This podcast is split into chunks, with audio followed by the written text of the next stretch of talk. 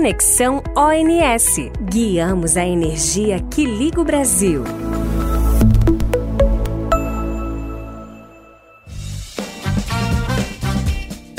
Senhoras e senhores, saudações. Sejam bem-vindos ao segundo podcast do Conexão ONS. Meu nome é Gustavo Rodrigues, eu sou o gerente executivo de serviço aos agentes da diretoria de TI e relacionamento com os agentes e assuntos regulatórios. A gerência executiva de serviço aos agentes é responsável pelo acesso ao Sistema Interligado Nacional, pela integração de novas instalações, pela contratação e apuração financeira dos serviços e do uso da transmissão. O acesso ao SIM é um assunto que tem grande importância para os agentes. Também é assunto sobre o qual recebemos muitas dúvidas e, por isso ele foi escolhido como tema de nosso segundo podcast. A seguir, vocês poderão acompanhar um animado bate-papo entre os colegas da equipe que certamente trarão informações interessantes sobre o tema. Espero que gostem.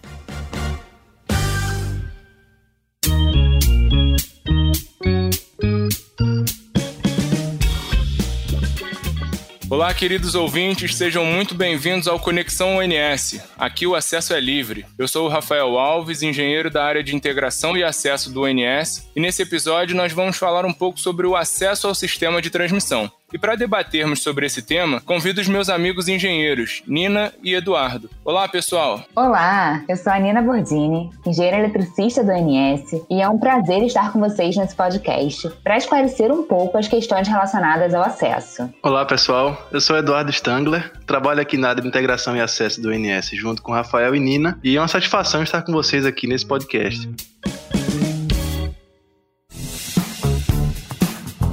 Nina e Eduardo, obrigado pela presença de vocês. Bom, para iniciarmos e falar de acesso ao sistema de transmissão, é interessante esclarecermos para os ouvintes o que é o sistema de transmissão. Eduardo, você poderia nos dar uma visão geral sobre esse assunto? Bem, Rafael, a gente vive em um país de dimensões continentais, né? E os grandes centros de carga, na maioria dos casos, eles estão distantes dos principais polos de geração. Então, para levar toda essa energia gerada aos consumidores, a gente tem um sistema de transmissão, que a gente chama de Sistema Interligado Nacional. Esse sistema é composto por uma malha de instalações de transmissão que transporta energia para os quatro cantos do nosso país. Ah, legal. Agora que a gente já entendeu o que é o Sistema Interligado Nacional, o SIM, tem uma pergunta que as pessoas sempre fazem e que a gente ouve muito por aqui. O INS é o dono do SIM? Não, então. O INS não é dono de nada. O SIM é composto por instalações de transmissão que são de várias empresas, que são as transmissoras. E as instalações, elas são acessadas pelos usuários, né? Que aí eles são representados aí por consumidores livres, como grandes indústrias, refinarias, por distribuidoras de energia e agentes de geração. E o INS tem um papel de planejar e coordenar toda a operação desse sistema. E para dar um exemplo, é como se as instalações de transmissão fossem um condomínio. As transmissoras são as donas das instalações de transmissão, ou seja, elas são como se fossem os proprietários dos imóveis, né, desse condomínio, enquanto que os usuários que utilizam acesso às instalações de transmissão representam os moradores desse condomínio. E o ONS é que se encarrega de tudo para que os usuários possam ter acesso às instalações e trabalha para manter tudo em ordem. Ou seja, o ONS faz o papel de síndico, de zelador, porteiro, segurança, mobiliária, administradora, por aí vai. É quase um faz tudo. Muito boa essa analogia, Eduardo. Então, o ONS é responsável por manter esse condomínio chamado SIM na mais perfeita harmonia. Nesse contexto, uma das responsabilidades do ONS é garantir que todos os usuários tenham acesso ao sistema de transmissão, assegurando que ele continue a funcionar plenamente. Nina, agora que já falamos sobre o SIM, fala um pouco sobre o processo de acesso. O que você tem a dizer sobre esse tema? Bom, Rafa, o processo de acesso ao sistema de transmissão tem como objetivo principal consolidar as avaliações regulatórias e técnicas da conexão de usuários, ou seja, verificar se essa conexão que está sendo solicitada, como por exemplo para um agente gerador em uma determinada subestação, não vai prejudicar a continuidade e desempenho da operação do SIM. E também, ao longo desse processo, são esclarecidas as questões regulatórias associadas a esse acesso. Ah, legal, Nina. Então, sempre que um agente quer se conectar ao SIM, ele precisa solicitar acesso ao ONS. Mas me diz uma coisa: tem alguma diferença entre o acesso ao sistema de transmissão e ao sistema de distribuição ou é tudo a mesma coisa? Ótima pergunta. O ONS é responsável pelo processo de acesso ao sistema de transmissão, ou seja, o ONS ele atesta a viabilidade da conexão nas instalações de transmissão sob responsabilidade transmissora e não nas instalações de distribuição. E aqui cabe a gente destacar que é uma dúvida recorrente dos agentes, tá? E por isso acontece muito de alguns agentes que se conectarão no sistema de distribuição solicitarem acesso aqui pra gente, para o ONS. Então a gente frisa bastante esse ponto ponto, né, que os acessos da rede de distribuição devem ser solicitados à distribuidora local. Olha aí então, hein, pessoal. Os acessos que o ONS avalia são os acessos nas redes de transmissão que estão sob responsabilidade de transmissoras. Na rede de distribuição, a responsabilidade é da distribuidora local. Muito bem pontuado, Nina. E após deixar claro essa diferença, Eduardo, quem é que pode solicitar acesso ao ONS? Bem, Rafa, quem pode solicitar acesso ao ONS são os usuários da rede, como Nina falou agora, né? E quando falamos de usuários, a gente fala de distribuidoras, a gente geradores, consumidores livres, a gente de importação e exportação também. Desse bolo a gente tira as transmissoras, os agentes de transmissão, né? Não são acessantes, eles são acessados. Então os agentes de transmissão são acessados e não acessantes. Então, agora que a gente já falou um pouco sobre o que é o acesso e quem pode solicitar acesso ao sistema de transmissão, Nina, quais são os principais produtos que os agentes podem solicitar ao ONS no âmbito do acesso? Para começar, a gente pode citar um mais simples, que é a consulta de acesso. Geralmente, ela é solicitada pelo agente ao ONS em um estágio inicial do processo, com o objetivo de sanar dúvidas sobre determinado processo de acesso. E nessa etapa, o ONS deve prestar todo o suporte e esclarecimento aos agentes, seja por meio de uma reunião, ou até mesmo por troca de e-mails ou por telefone. Um outro produto que tem sido solicitado cada vez com mais frequência é a informação de acesso, que é um documento solicitado apenas por agentes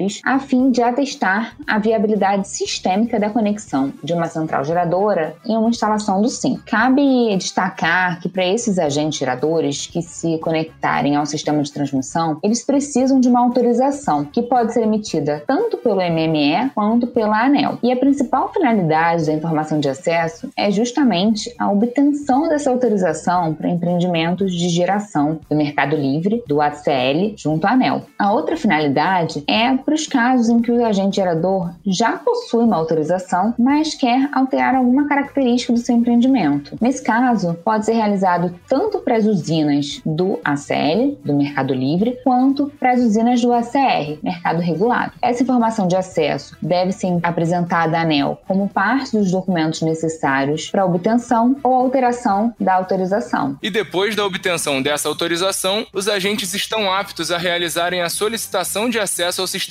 de transmissão, que é o principal objetivo deles. E é justamente nesse contexto que surge o parecer de acesso permanente. Me fala um pouquinho mais sobre esse documento, Eduardo. Isso mesmo, Rafael. O parecer de acesso permanente é nosso camisa 10, protagonista da nossa área. É um documento que é composto por avaliações técnica, regulatória e feito de uma forma bem mais completa do que a informação de acesso. Na parte técnica, são realizadas análises bem detalhadas, verificados diversos requisitos para garantir e avaliar se mantém o funcionamento do sistema de transmissão existente e aquele previsto também dentro dos critérios de segurança, confiabilidade e qualidade de suprimento dos procedimentos de rede. Já na parte regulatória, esse documento ele contempla toda a avaliação regulatória referente ao acesso, né? E destacando os principais pontos estabelecidos de regulamentação e as atribuições dos usuários que a ANEL estabeleceu nos atos de regulamentação. E além disso, esse documento ele permite a contratação do uso da rede em caráter permanente entre o acessante, o agente que vai acessar o sistema, né? e o ONS e a celebração do contrato de conexão e instalações de transmissão entre o acessante e a transmissora a ser acessada. Então a gente pode falar que é um produto muito importante e é de fato o carro-chefe aqui do ONS se tratando de acesso. Interessante. O parecer de acesso é um documento bem completo e o mais importante do processo de acesso. E a informação de acesso tem ganhado muito destaque devido ao alto número de solicitações por parte dos agentes geradores. Mas Nina, esses documentos possuem algum prazo de validade? Possuem sim. E falando especificamente da informação de acesso, né, desse documento, os acessantes possuem um prazo de 60 dias após a emissão desse documento para apresentar a ANEL, seja para obter a autorização da sua central geradora ou então para alterar uma autorização já existente. Já os pareceres de acesso permanente, eles têm validade de 90 dias após sua emissão para a celebração dos contratos. Essas informações são bem relevantes, né? Os agentes têm que ficar atentos a esses prazos. Eduardo, me diz uma coisa: se eu sou um acessante e quero realizar uma solicitação de acesso. O que, que eu tenho que fazer? Bem, Rafa, esse é um ponto que vale deixar bem claro aqui, destacar bastante, né? Até para os novos agentes do setor. Os produtos pertinentes ao processo de acesso, e isso inclui também consulta de acesso, né? Eles devem ser solicitados ao ONS por meio do sistema computacional SG Acesso, que é o sistema de gestão dos processos de acesso. Nesses sistemas, a gente cria suas solicitações de acordo com o produto que eles queiram obter, preenchem os dados e submetem a solicitação ao ONS. E o SG Acesso e as informações sobre ele, né, podem ser encontrado no site do INS, mais especificamente na aba Energia do Futuro no item transmissão. Nessa aba do site, tem todas as informações necessárias para os agentes conseguirem acessar o SG Acesso e realizar suas solicitações. Perfeito, Eduardo. Então, lá no site do ONS, os agentes conseguem encontrar todas essas informações. E o legal do SG Acesso é que ele já carrega todos os dados necessários para cada tipo de solicitação, de acordo com o que estabelece os procedimentos de rede. Então, quando o agente escolhe o tipo de solicitação que ele quer realizar e seleciona o tipo de empreendimento dele, o sistema já carrega todas as informações que ele precisa enviar. E isso evita o envio de informações desnecessárias. Mas, Nina, em geral, quais são as informações que um agente precisa enviar? As principais informações que os agentes precisam inserir no SG Acesso são os dados gerais da empresa solicitante, então, como por exemplo, razão social, CNPJ, além dos dados do ponto de conexão pretendido, os montantes de uso do sistema de transmissão que eles desejam contratar, os estudos elétricos pertinentes ao tipo de acesso. Além disso, é necessário que os agentes enviem todos os demais dados que estão estabelecidos no submódulo 7.1 dos procedimentos de rede, de acordo aí com o tipo de solicitação. Nina, em relação a esse assunto, é bom até a gente falar aqui, né, que os procedimentos de rede eles estão em constante atualização. Isso, inclusive, foi tema do primeiro episódio do Conexão NS. Por isso é necessário que os agentes estejam sempre atentos aos procedimentos de rede vigentes à época das suas solicitações, né? É, Eduardo. E até como exemplo dessa constante atualização, a gente pode citar a consulta pública 013 de 2020, que está em fase final pela ANEL, né, e discute as regras de conexão ao sistema de transmissão. E a sua conclusão vai acarretar em alterações dos procedimentos de rede, principalmente no que se refere aos prazos pertinentes ao processo de acesso. Bom, nós estamos caminhando para o encerramento desse episódio. Esse tema é bem relevante, gera muitas dúvidas dos agentes e é muito importante acompanhar suas atualizações. O debate com vocês dois foi riquíssimo e aproveito para abrir espaço aqui para vocês fazerem suas considerações finais. Bom, Rafael, nossa ideia aqui foi ser o mais claro possível para auxiliar os agentes, estreitar os laços. E a gente sabe que existem muitas informações e às vezes falta um direcionamento para os agentes. Então, o objetivo foi mostrar um pouco mais esse caminho das pedras e tentar trazer mais facilidade para todos. Foi um prazer participar desse bate-papo com vocês. Agradeço o convite e até a próxima, pessoal. Bom, eu reforço aqui as palavras de Nina e acho que vale a pena a gente deixar claro para os ouvintes que muitos dos temas que foram aqui tratados e discutidos, eles podem vir a ser tratados em episódios futuros do podcast, né? Então já fica aí a dica, continue acompanhando o Conexão NS. E agradeço mais uma vez aí pelo convite e por esse debate tão rico.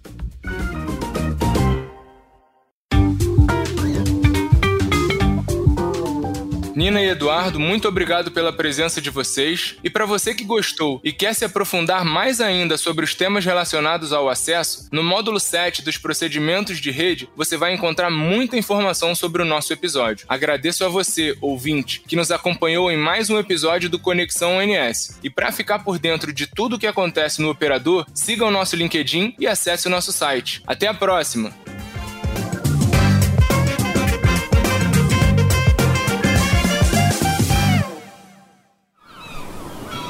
Este podcast foi editado pela Maremoto.